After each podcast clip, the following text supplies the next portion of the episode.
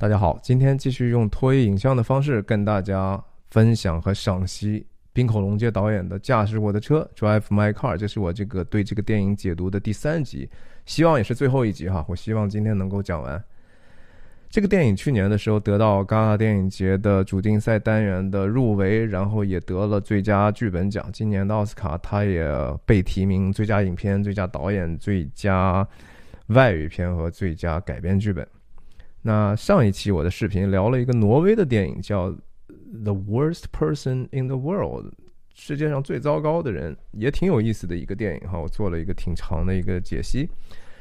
那在同是最佳外语片提名呢，我个人更倾向于支持《驾驶我的车》，这倒不是因为说这个制作者是亚洲人，而是我真心的认为，这个《驾驶我的车》对人性的复杂和幽暗的探讨。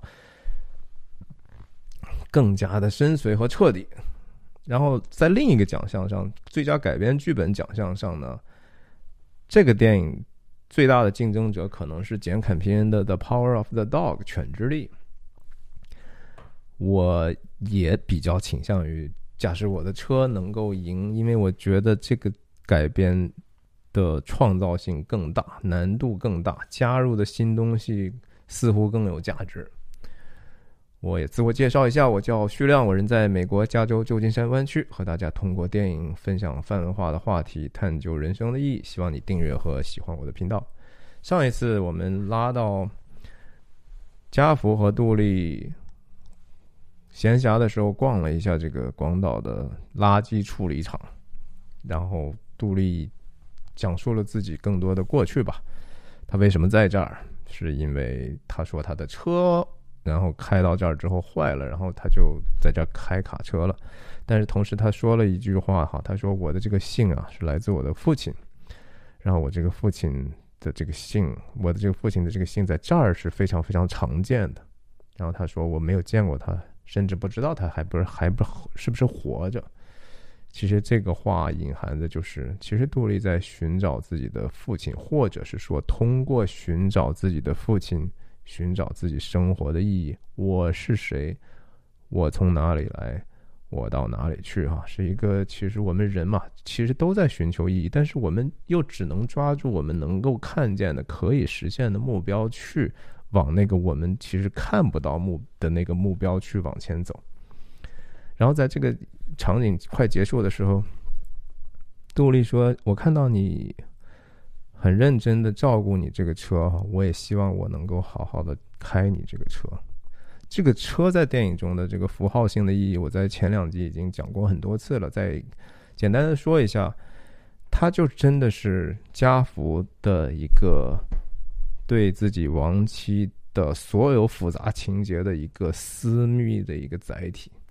就像那个电影中那个著名的蒙太奇，车轮子在往前滚、往前开的时候，里面的磁带的那个圆在转动，对吧？刚好一个匹配的一个剪切，非常非常具象的表达这样的一个意思。那个车上是家福听自己亡妻声音的地方，也是他对亡妻所有的怀疑、怨恨，然后自己的内疚、悔恨的一个集合体。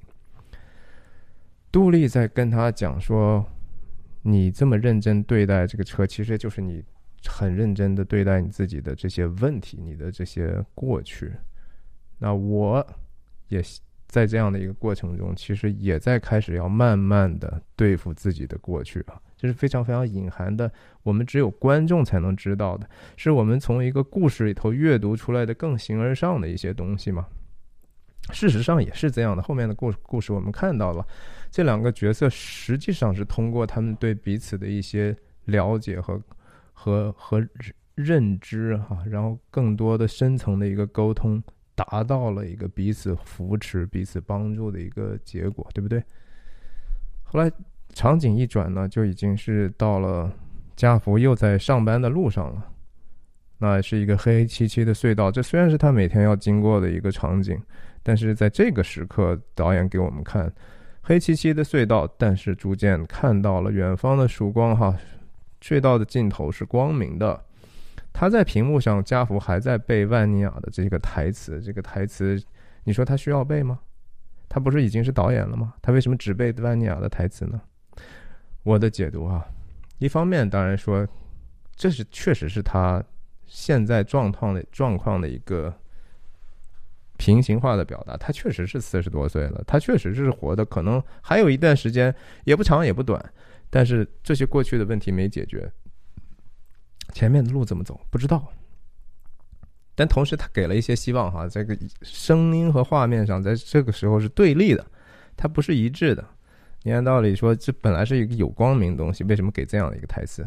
可是恰恰这个是家福作为一个，无论说是一个演员，还是一个生活中的一个真实的一个角色，他必须得承担起自己应该扮演的角色。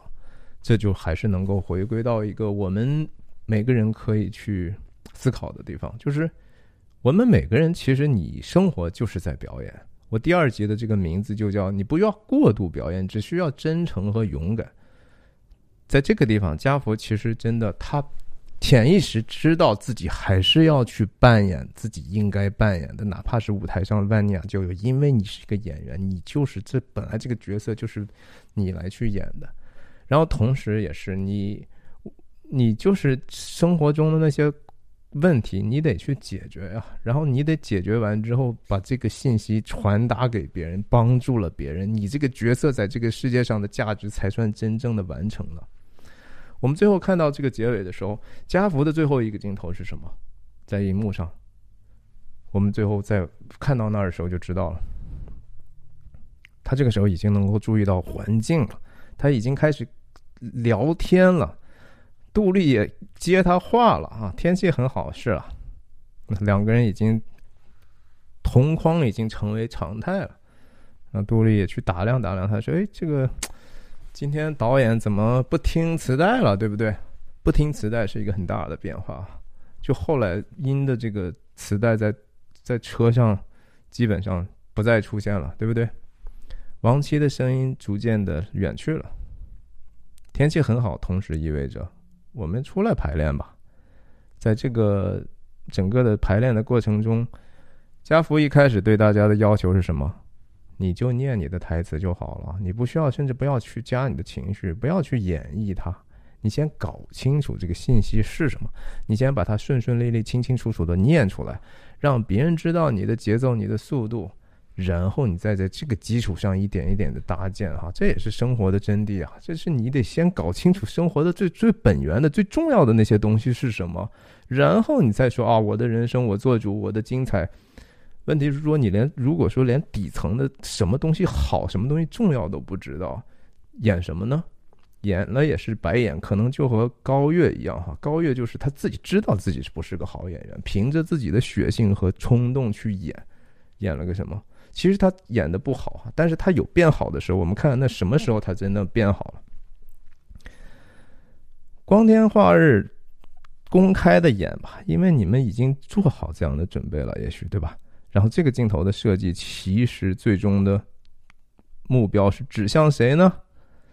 是这儿啊，这是唯一的外边的观众，杜丽。杜丽作为观众。在这个时候进入了这个他们演的这个戏了，然后他们也要去面对哪怕一个观众的检验呢。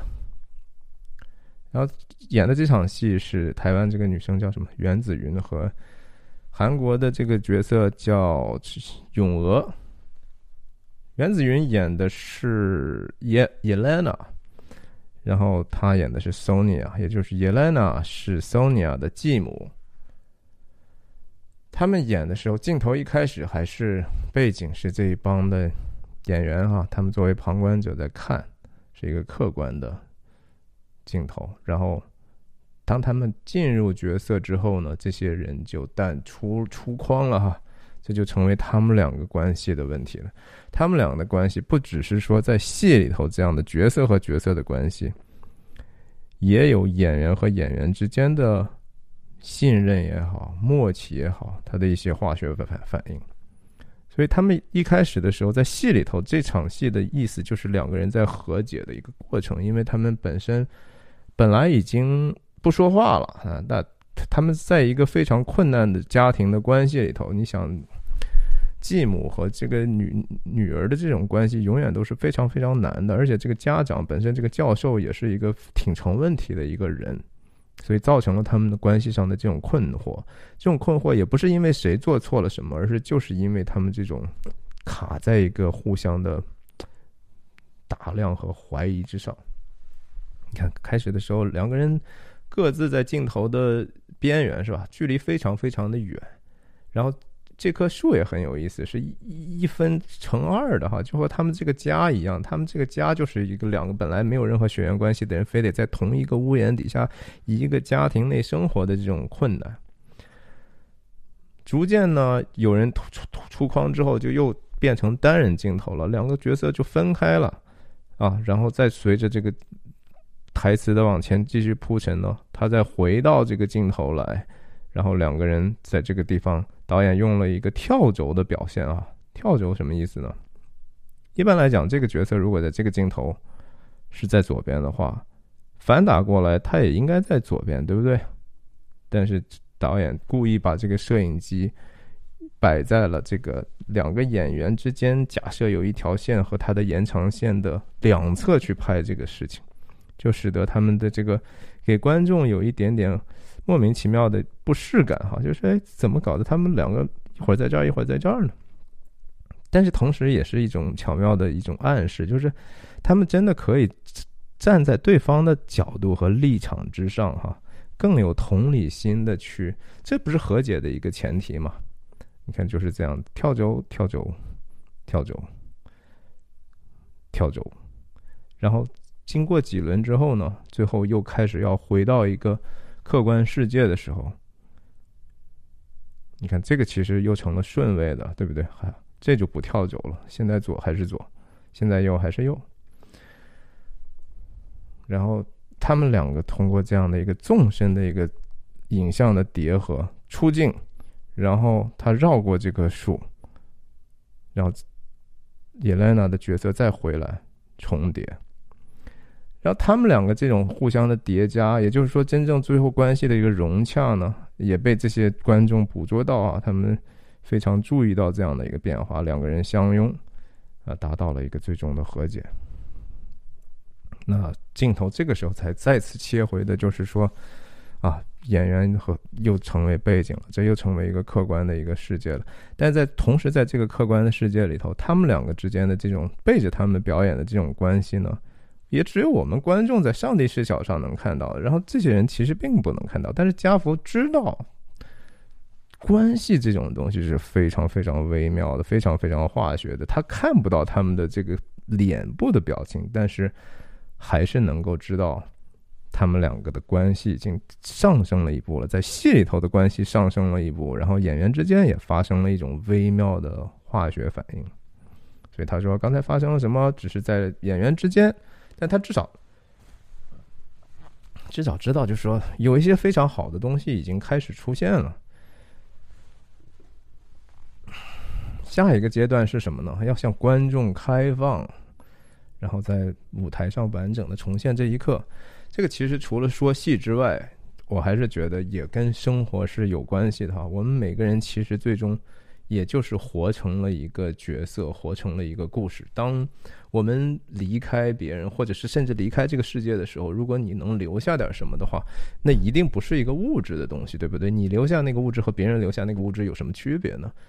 你的那个遗产在于你的这个角色，你的角色跟什么有关？跟你的那些美善和瑕疵的组合有关系。那人们会为什么东西记住你？一定是。主要是因为你的那些德行的那一面的东西，然后一个很特殊的排列，一一种组合的一种结果，对不对？所以在生活的舞台上，可能就是说你体会到一些东西了，但是你自己只是自己体会到，你也没有真正的把这个自己的经验用出去，帮助别人，或者说展现给别人。这其实是一种挺大的遗憾哈，我觉得说人还是应该把自己活到的这些领悟和经验，用其他的方法，真的是能够帮助别人的方法去活出来。这其实我觉得就是在这个舞台和真实戏剧和人生之间的这种并置的这种关系，它有时候非常非常的微妙。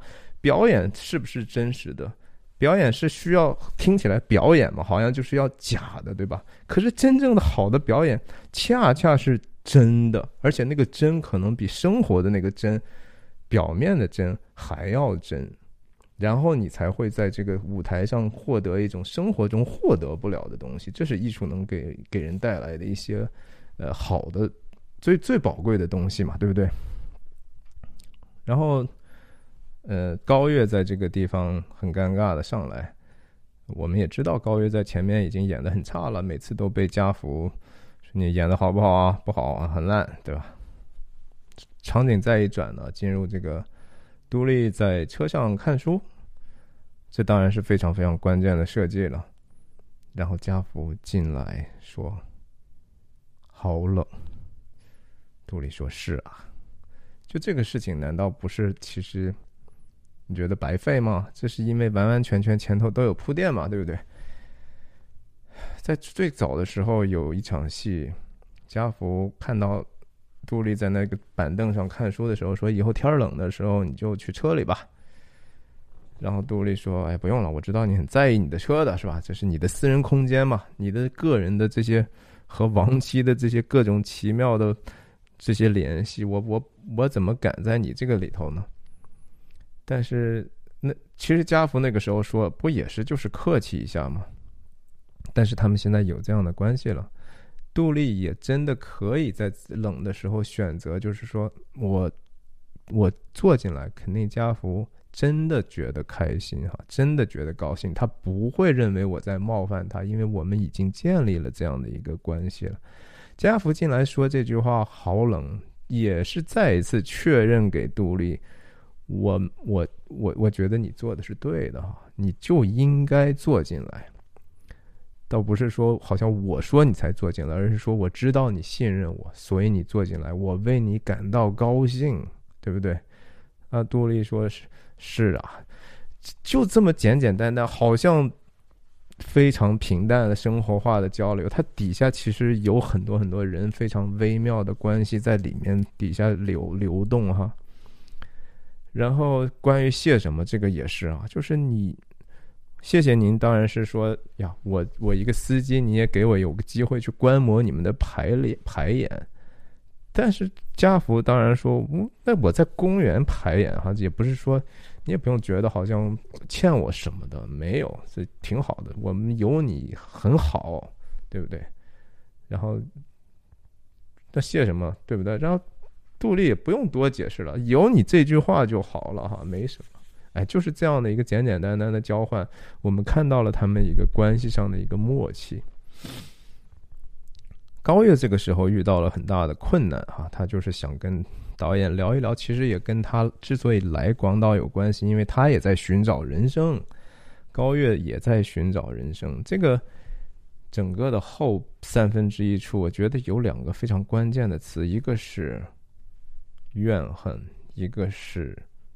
内疚啊，这是人其实最伤害自己的两种负面的情绪。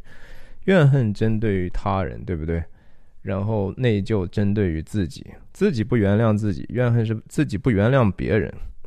每一个角色，这三个角色都面临的这样的一个困扰，这个困扰让他们卡在暂时卡在这样的一个广岛这样一个地方。我们看看会发生什么。他不得，他说了半天啊，我车修了，所以我还必须得坐你车。上一次咱们出去吃饭，你自己开你车就完了嘛。哟，你现在要上我的车了哈，哇哦，车对对家父来讲是有额外的意义的。我要邀请你进入我的内心世界嘛，但是也不得不了，这个情境把人逼成这个样子。但是他开心吗？他愿意吗？不愿意。百百般不情愿，对吧？你看他那些为什么这个镜头要这么长时间皱着眉到处看呢？很不舒服的。我这个车之前只只只载过永苏，永苏是什么样的温暖的人，对不对？你把他邀请进来，你知道没有危险的。他他甚至他们的他和他那个太太那么关系好，他是能够让我们感觉到很愉悦的。谁也巴不得赶快请请永苏和永娥上自己车呢，对不对？可是你是个什么样讨厌的人呢？而且我跟你还有过节，对吧？你你和我的前妻，你和我的亡妻有染的，心里头能没有芥蒂吗？下一场直接接这个镜头接的太好了哈，直接接这个唱机，唱机是什么意象？在当时家福回去碰到音和可能是高月的那个男子在偷情的时候，当时首先他进门肯定是听到嘛，再听到。人的感官肯定是优先于自己的智智识的，是吧？意识的，听到声音，然后给的镜头就是在家中那个唱机还在转，但同时也是说，哦，你偷情也就罢了，你还要弄得这么浪漫，是吧？在我自己的家中，这是一个非常让家福感到痛苦的一个一个一个符号，对不对？然后这个同时也为他们两个的这个谈话定了一个调，就是说。怎么可能？我们之间的这个芥蒂已经消除了？没有，永远不可能消除。这个唱机就是这样的一个表征。然后他们谈了一些关于，就说是不是能够去，是什么叫是真正的表演什么的，我也就不跟你不跟大家多说了。我觉得非常的浅显。但是这个时候，高月又因为别人偷拍他啊。自己的这个对世界的怨恨就被激发了。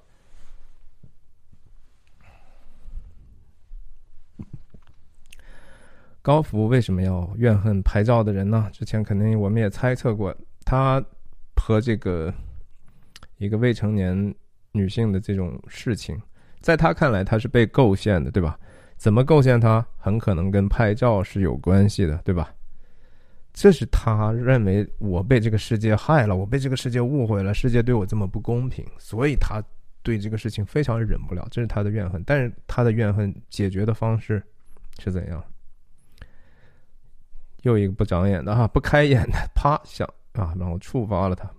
不是啊，我是开玩笑，也没有说人家就好像不能拍公开场合嘛。那高月的这个反应啊，直接追上去，他这跑的这几步还挺像这个。拳皇这个八神庵的，过去可能一顿连招大招，再回来的时候就已经有点点汗津津的，脸色也变了。上车的时候，高月还出于对长辈的尊重，哈，我我往进走，不不劳您费力。然后在路上的时候，这一段话其实非常的长，我觉得这是这个影片的弱点哈，就是他把太多我们其实观众已经知道的，甚至已经脑补的一些。感受和和想法呢，就是为了看高月的反应，说的太太满了，有一点点。那他讲讲跟跟他讲这些东西呢，其实也有很大的一个原因。我认为是因为杜丽在车上，也就是说，这个车上本身是有一个怎么说，我更信任的一个旁证，甚至我愿意讲给这个。我的司机听的这样的一种意识，我在这个车上现在感觉是比以前呃开放多了，我也觉得安全感够多了，我才能去跟你分享这样的一个事情。另外，也是通过这样的一个信息给高月一个态度，就是你并不是那么特别，你来所谓寻找这个和音的这样的一个神秘的联系，以至于你觉得说用。跟我在这演戏就能够帮助你找回你的人生，这个事情其实是虚妄的。然后你也不特别，你只是我的亡妻的相好当中的普普通通的一个。然后他同时，这个事情他还在戴着一个虚假的面具，不能说虚假的面具，而是说他真正真实的那个自己还藏在这个表面之下。这是一个坏的表演哈，这是一个其实。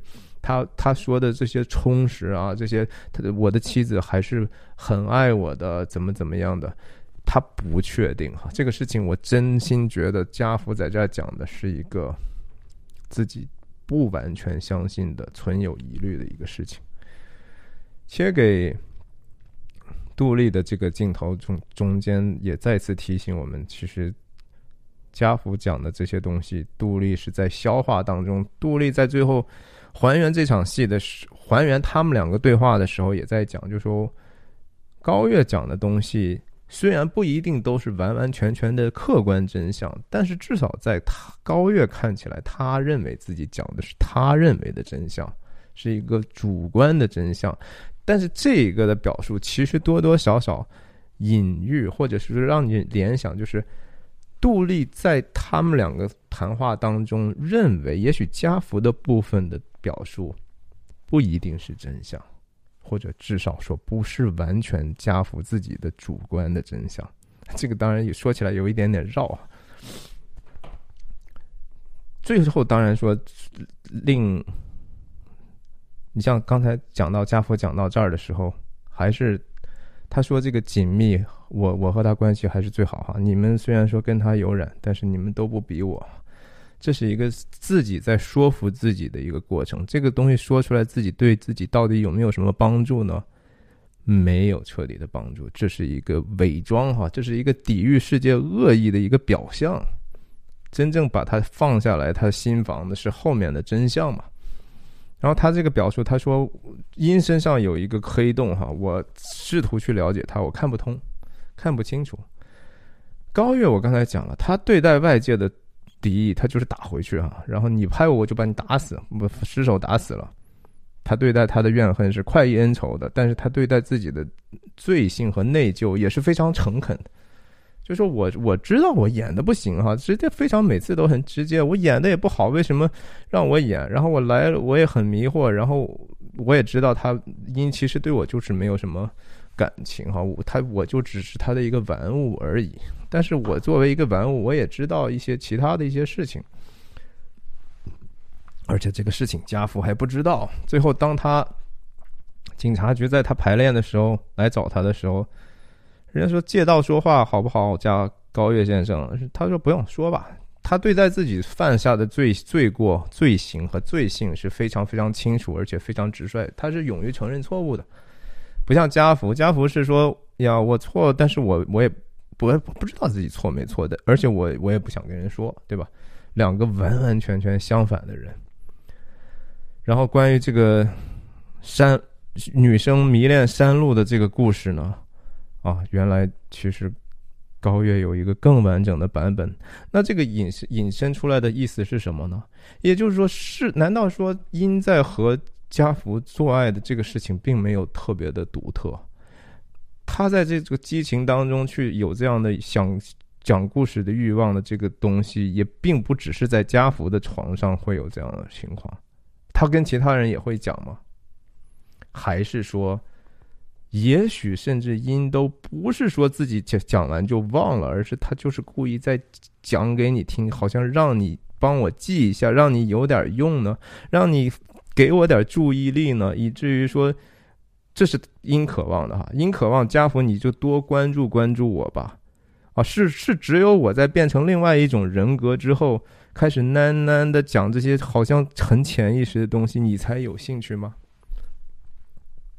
然后我们在想，就是说，呃，高高月讲的这个东西哈，他说这个有一天这个进来一个小偷哈，然后当时故事里头的女生在这个山路这个男同学的床上，然后这个女生就拿的笔捅进了那个小偷的左眼。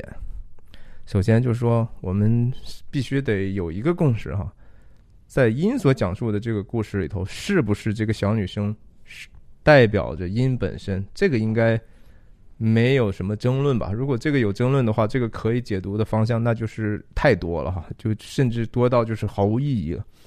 我们就假设这个音确实是把这个女生是自己欲望或者是意识的一个投射，那谁是那个进来的小偷呢？在这个问题之前，就是说。山路同学是谁？应该也是家福，对不对？这也没有什么可争议的。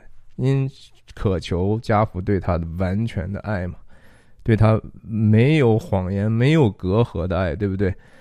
他自己也知道那个爱是很可怕的，他不敢去跟这个同学直接说，所以他一次一次溜进来，对不对？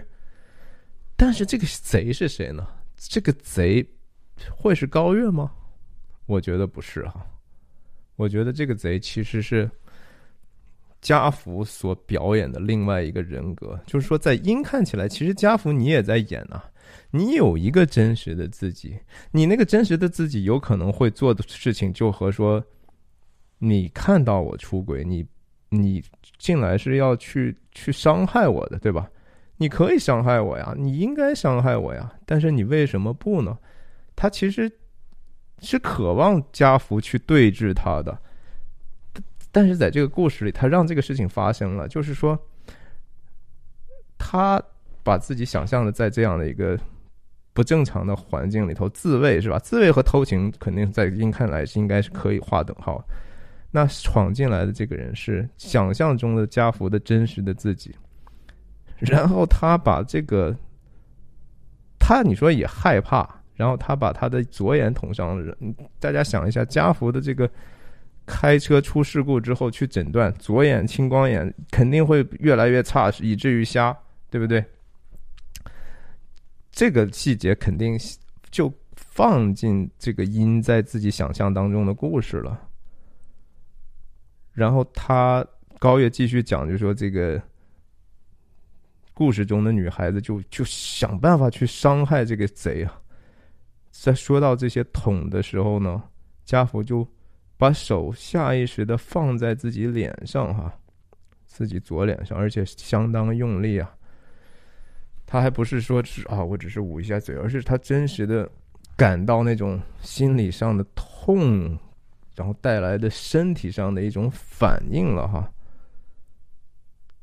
因也许在。潜意识里渴望的家福，以一个就像盗贼一样闯入之后去伤害他的和他对峙的这样的一个结果，但是这个事情没有发生呢。在故事里头，这个女生就把小偷杀了，杀了什么意思？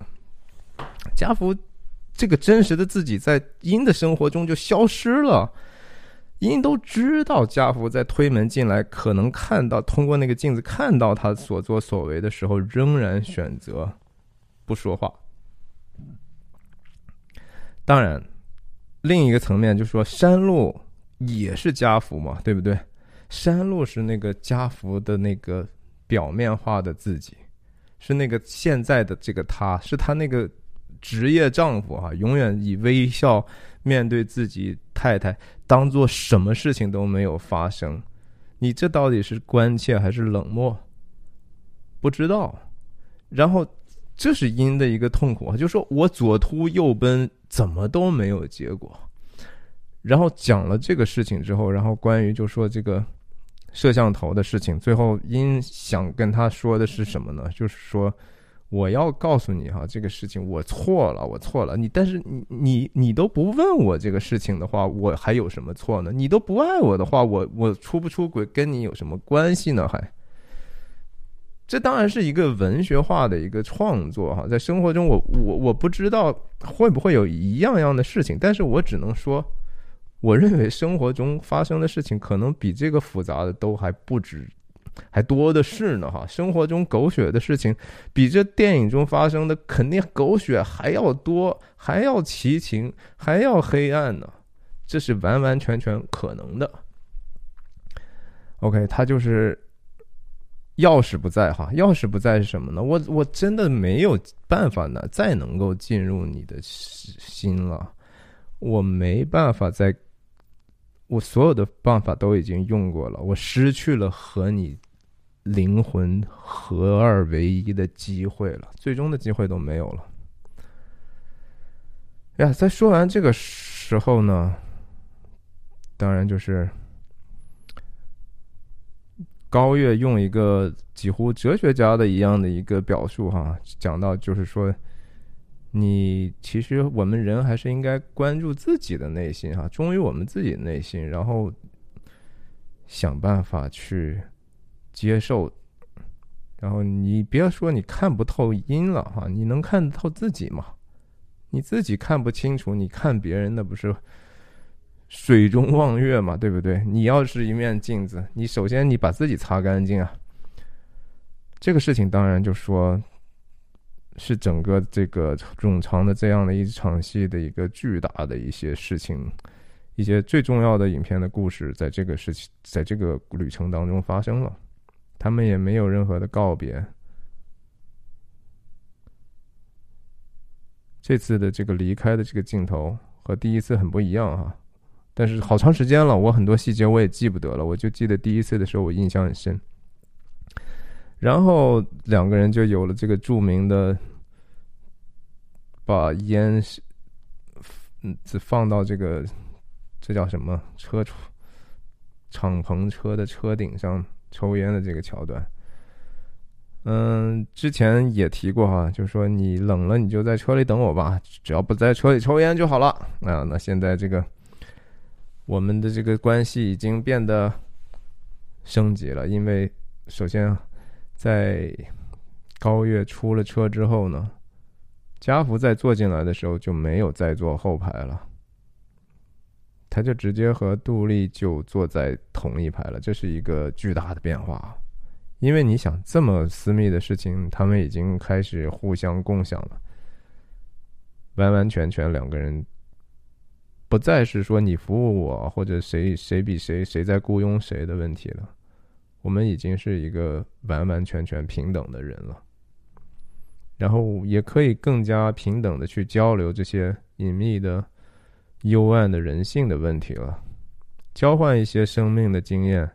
你不要觉得你是一个戏剧导演，好像你对生活了解的就更多吗？没有的，人的经验，你不知道别人经历过什么。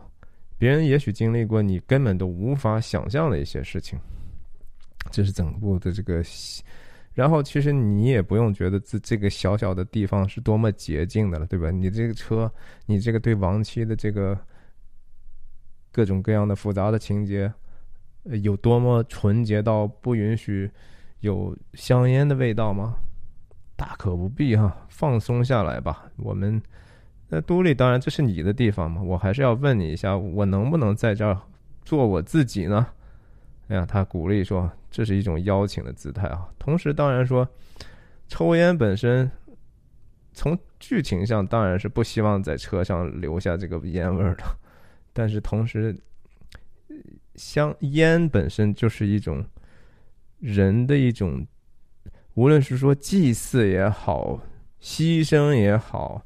追思也好，缅怀也好，特别是对亡者的一种情绪的一种连接哈，我们没有办法连接一个已经不在这个世界上的存在，我们不知道，甚至是不知道他有没有灵魂。那不，很多宗教都会把这个香哈当成是一个一种和灵异、另外世界连接的一种方式，对不对？两个人就。高高的在这个举起来，确实是这个镜头是很多大家都会觉得是非常有有诗意的、非常震撼的一幕，也是因为这个剧情和人两个人的这种关系和他们的关切已经堆积到这样的一个高度和密度的时候，我们就觉得哇哦，这是某种真相非常抽象的在跟我们说话，对不对？然后这个时候后来就是。啊，他们两个人都有面对一个死者的一种，还是悔恨，不是怨恨和内疚，对吧？两个人都有怨恨和内疚的这样的一种，那只有用烟去来去消解这样的一个感受。后来就切了一个他们在舞台上的这个排练的这个过程。这个这场戏里头，啊，高月表演的万尼亚是一个在。剧中失态的过程啊，他拿的这个枪要打这个教授，而且是第二次开枪打他，还是没打中，就是。然后他也觉得说，我自己的歇斯底里，让我自己也不可理喻。然后整场戏最后演完之后呢，也许是这场戏本身就比较符合高月的这个个性，也许是因为高月和家福有这样的一个推心置腹的一次互相的沟呃。对真相的进一步的挖掘和和反应，他也对演戏似乎有了更大的一个勇气和真诚。总之演的不错啊，高那个导演也夸奖他。然后这个时候警察来了，警察来了，然后他就很坦然的说：“啊，他说我也看了新闻了，我我就等待着这个我的审判到来哈。他这他倒是不是很怕他，然后直接就承认了我我做的。所以高月 again，他就面对外界。”打回去，面对自己，完全承认我就是这么这么个人。那他走了这段呢，还镜头还真的挺挺强调这个这个台湾这个女生的的反应哈。从我我记得是挺强调，你看他从舞台上就开始下来了，其他人人家都没有怎么动，他他下来，然后他已经在这个地方了哈，他是非常非常关切他的呀。也许他真的爱上她了哈。然后三个人出去之后，你看这个女生，这个镜头里头所有在动的都是这个女生。你看女生头在动，那这个镜头里头所有的演员都傻在那儿的时候，也是这个台湾女生。然后你看她的这个表情，啊，非常非常难以接受啊。在警局的这段其实不重要，主要就是说她要面临一个选择，就是说你终归要承担起来你该表演的角色了。诚实的面对你的内心吧，然后他当然是一下子无法接受了，嗯，然后走了，就开始 road trip 哈，就开始搞了半天，就说干脆跟你回趟你老家，我老家那啥也没有，为什么要去呢？呃，人有时候旅行就是我不知道去哪儿嘛，我就随随便便想到哪儿去哪儿呗。旅行很多时候不就是解决自己的内心的问题吗？然后就讲了更多的事情，然后。杜丽关于这个对妈妈的主要是悔恨哈，原来你要说他有一点点怨言的时候，他的现在更多的是悔恨，然后讲到这个伤疤的问题，这个伤疤肯定在最后的一场戏里头会有一个巨大的变化，这也是影片设计的设计感之一。然后他们在过这个坐轮渡的过程当中。我记得轮渡上就是放着新闻哈，是关于这个，呃，高月打死这个偷拍他的这个人的这个事情的一个新闻报道。那也说高月是一个演员啊什么的，你看交代了他的这个和未成年人的关系啊，就是他是一个很失败的人。然后，但是你说这个世界哈，并不关心高月的这个失败。每个人都有自己的一摊的问题，你高月你自己面对自己的问题。然后你的故事，你的角色，也就是这个样子了。你能给人间留下什么呢？也不知道。你说他完全没有用吗？他从某种程度上影响了，影响了家福的认知，然后又通过他离离开这个地方呢，赋予他不得不承担的责任，很有意思，对吧？很多的事情，你觉得说你在控制你的命运，其实我们。活到够久的时候，当你往回去看的时候，有太多太多小小的一些事件，彻彻底底的改变了你的人生。而且它发生的时候，你完全不知道这个东西对你的人生意味着什么。太多这样的细节了，所以我是一个非常相信，就是任何事情都不是不是偶然的哈。我觉得它多多少少都在改变我们，改变别人，甚至我们说出来的每一句话，每一个字。它仍然重要，因为你不知道你通过什么样的一个表述，就会给人什么样的一个影响。啊，这个场景我觉得导演多多少少有一点点过于放纵了哈，有可能就是他喜欢把这个更多的日本的风貌呈现在大屏幕上吧。然后他们快到的时候停了停了一下，买买了个花儿。日本很多这种卖乡下，特别是卖水果啊、卖花，就放在那儿，自己放钱就好了，也没有人。然后就到了杜丽自己长大的这个地方，在这个地震当中已经被毁坏的过去的家园，这是他当时他的对母亲的残忍对待，他的怨恨。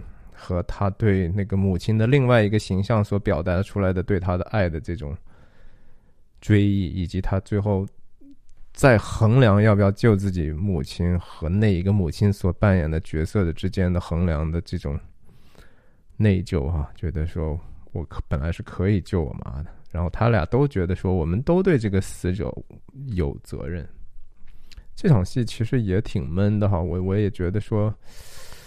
说的有一点点多，again 用了一个上香啊，上烟就是上香，就是对和死者的一种交通交代，重新的和好啊。这种和好本质上，在人的主观心里头，和那一场 Elena 和 Sonia 的那种和好也没有本质的区别。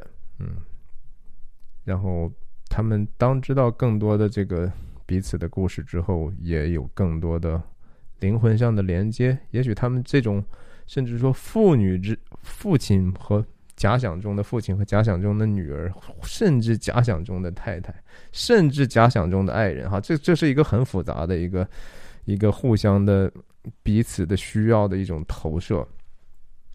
然后这是一个很长的镜头，我记得这个演员，我总体来讲，我觉得这个表演不是很不是很 powerful，不是很强，嗯，很长的一个镜头。但是我觉得，哎呀，还差的差一点点意思。也许这就是导演想要的嘛。嗯，哎，总之两个人最后相拥的这种互相依偎，也是节奏有一点点。最后你看，还要再切一个正面镜头，再切一个大全景。然后这个镜头其实作用除了交代环境之外，可能有一个小小的微妙的表达是说，天越来越亮了哈。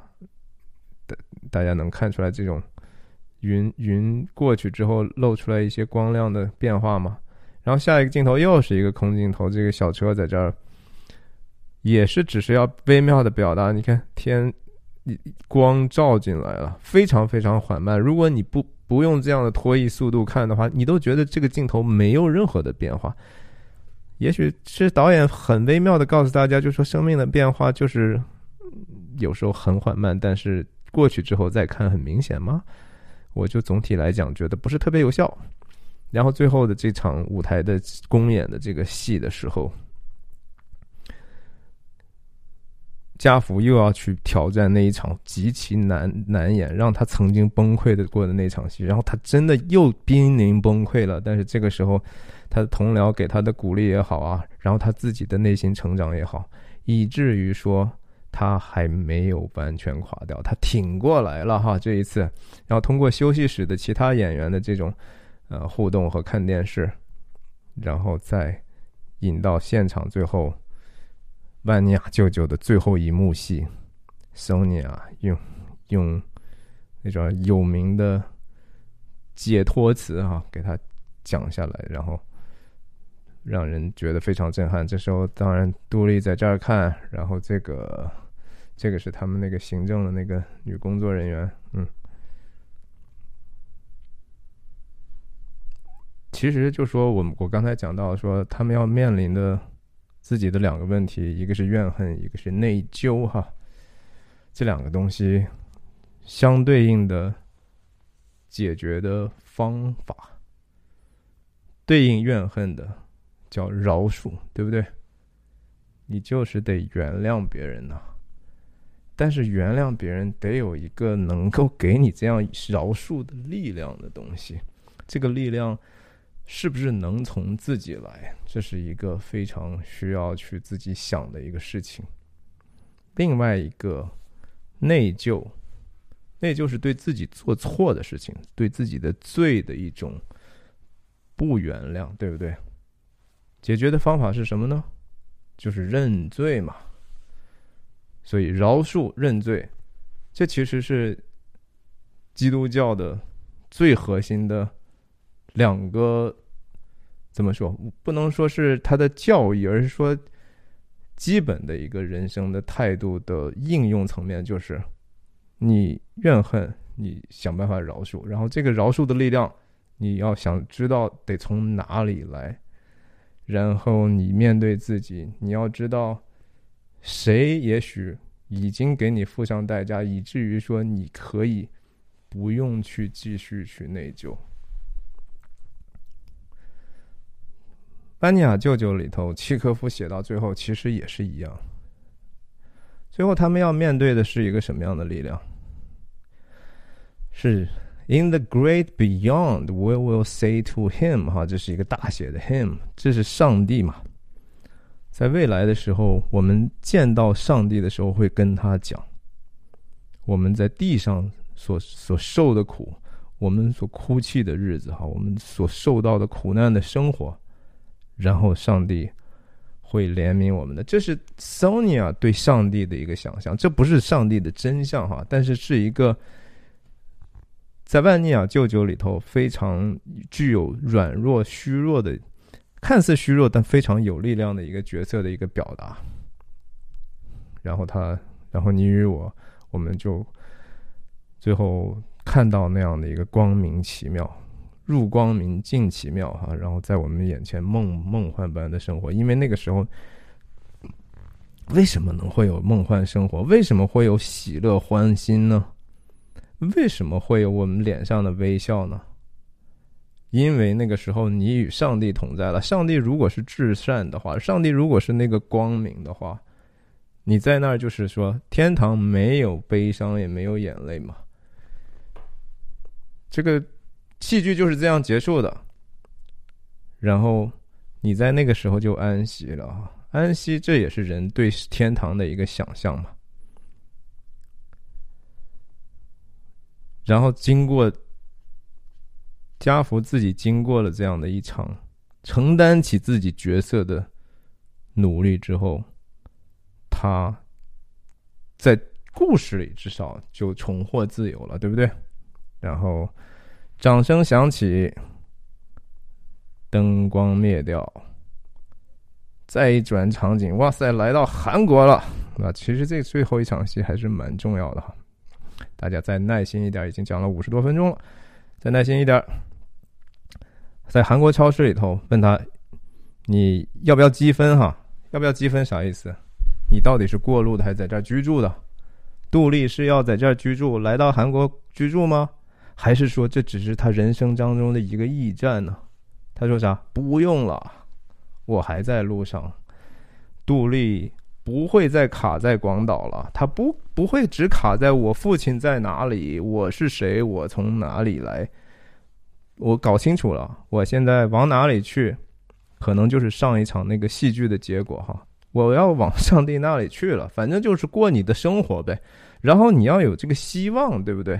你不能说，哎呀，我这个人生这么苦，我我什么都不是，那我还有什么希望呢？就和说家福有什么希望呢？如果就这种生活过下去，你总得有一个超越的东西哈，这个超越的力量。然后我们看看啊，OK，这个小车怎么也换了一个韩国牌照？这谁的车吗？这这当然是家福的车啊！这个我觉得毫无疑问。这个东西有人说啊，不一定怎么怎么，其他的可能性，这就是家福的车。家福原来的这样的一个心理负担的符号，现在已经离家福而去了。这个负担对他来说卸下来说，但是对别人来说可以是一个有用的一个祝福呀。杜丽是可以用这个东西的。它就是一个东西而已啊！原来的那些附加在这个小车上的那些沉重的东西已经挪开了，家福已经离开了他的负担。然后呢，杜丽还没完呢，往车上一看，哟，还狗呢哈，还狗呢！这狗什么时候出现过呀？在永苏和永娥的家里头，对不对？这人家那两个恩爱的没孩子的家庭，为为什么没孩子？因为永娥。小产了，然后他们可能以后再也没有办法有孩子了。同样没有孩子的是谁呢？家福和因，家福和因受到的打击就是因为没有孩子，但是他们没有养个狗。我不是说养狗是一个解决的方法，而是说我们看到了在生活的态度之上，永娥和永苏，他们对待其他人的态度，对待生活、对待工作态度，然后家里头有狗的这样的一种状态。他们所表现的那种美善和对生活的希冀是真实的，对吧？杜丽在那一场晚餐的时候，他听到别人家福夸他的时候，他就离开桌子去抚摸那个狗的时候，他看到这个家里头所带来的这个。积极正面的希望的力量，以至于家福这样从来不夸别人的人，能在他人家这样的一个环境中，突然对他说：“啊，这是最好的司机哈！”我我真是觉得太好了。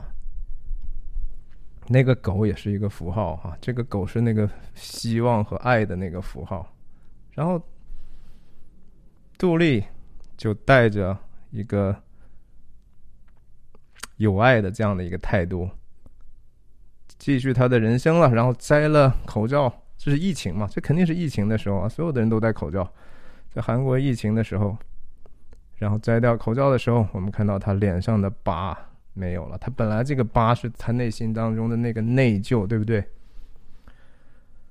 杜丽也放下了对自己的这个内疚的东西。他在他当时选择那个选择也无所谓对和错，因为很多的事情发生也不是他，也不是他让地震来的。他能不能真正救出来他妈也不确定，那只是自己的内心在衡量爱别人和恨别人的这样的一个选择上。然后这个东西是可以变化的。你今天还恨人的时候，其实你要想到。不是，也许不是因为那个人可恨，而是因为你选择了恨他嘛。然后他放下了这样的一个对别人的怨恨和对自己的内疚之后，自己也就疗愈了。